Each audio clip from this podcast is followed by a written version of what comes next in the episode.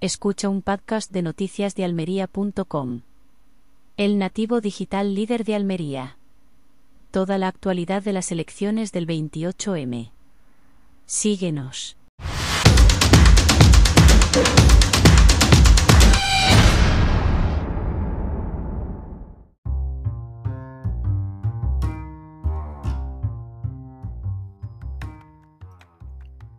Alejandro Lorenzo, el candidato a la alcaldía de Almería por la coalición con Andalucía, formada por Podemos, Izquierda Unida, Verde Secuo y Alianza Verde, ha demostrado su falta de respeto hacia el derecho a la información, que es de la ciudadanía, no de los periodistas, y hacia los profesionales de la comunicación, y si quieren, en general, a la clase trabajadora pasado martes, Lorenzo se negó a participar en la tertulia de Interalmería Televisión, en un espacio de debate y entrevista con los candidatos a la alcaldía, al que había confirmado reiteradamente su asistencia. Tanto la confirmó que fue para decir que no iba. Su actitud fue irrespetuosa hacia la dirección de la televisión, a la que, insisto, reiteradamente confirmó que participaría a los dos periodistas que acudimos a entrevistarle, José Manuel Bretone y yo mismo, y a los trabajadores de la televisión, a los cámaras, realizadores, maquilladoras, periodistas, es decir, a obreros de la información, que al fin y al cabo es lo que somos, currantes. Si tenía alguna queja con un artículo escrito por el presentador Antonio Felipe Rubio, perdió la oportunidad de decírselo a la cara y exponerlo en directo, en lugar de esconderse. ¿Qué le asusta tanto a Alejandro Lorenzo? ¿Qué tiene que ocultar?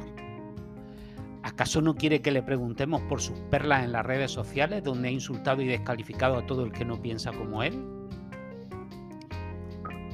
Personalmente me habría gustado preguntarle por qué llama fascista a la alcaldesa de Almería, María del Mar Vázquez, o despiadado y sin escrúpulos a los empresarios, pero también de dónde ha sacado que la sanidad pública no ofrece servicio de odontología y oftalmología. Y si en todo caso eso no sería más sensato que lo reclamara en la cartera de servicio del Servicio Andaluz de Salud, en vez de pedir que sea el ayuntamiento el que ponga dentista y oculista a los ciudadanos.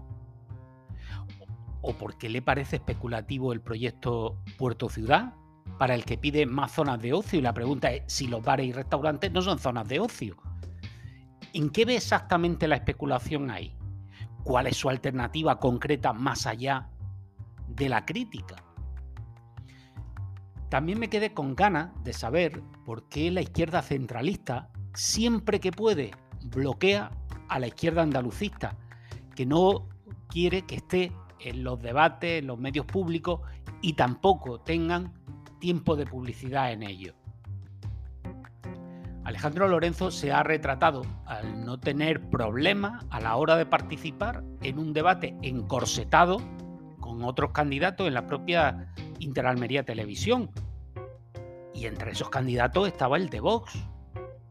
Pero sin embargo no se ha atrevido a una entrevista sin guion con tres periodistas, de los que dos ni siquiera habíamos hablado de él en ningún momento.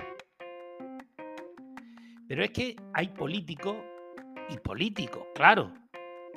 Miren, em, no he tenido problemas en entrevistar varias veces a la coordinadora provincial de Izquierda Unida, ni a la que fue candidata a la formación a la alcaldía de Almería hace cuatro años por esta misma organización, ni he tenido problemas cuando he querido entrevistar a los distintos secretarios generales del PSOE de Almería y tampoco he tenido problemas en entrevistar a personas de Vox o del PP.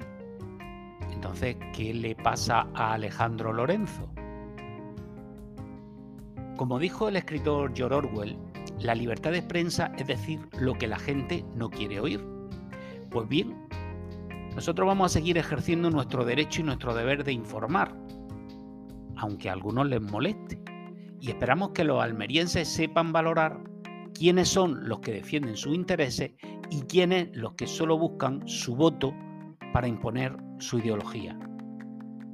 Si Alejandro Lorenzo manifiesta este desprecio hacia el trabajo ajeno, cuando uno no es ni concejal, miedo da pensar qué hará cuando lo sea, porque lo será.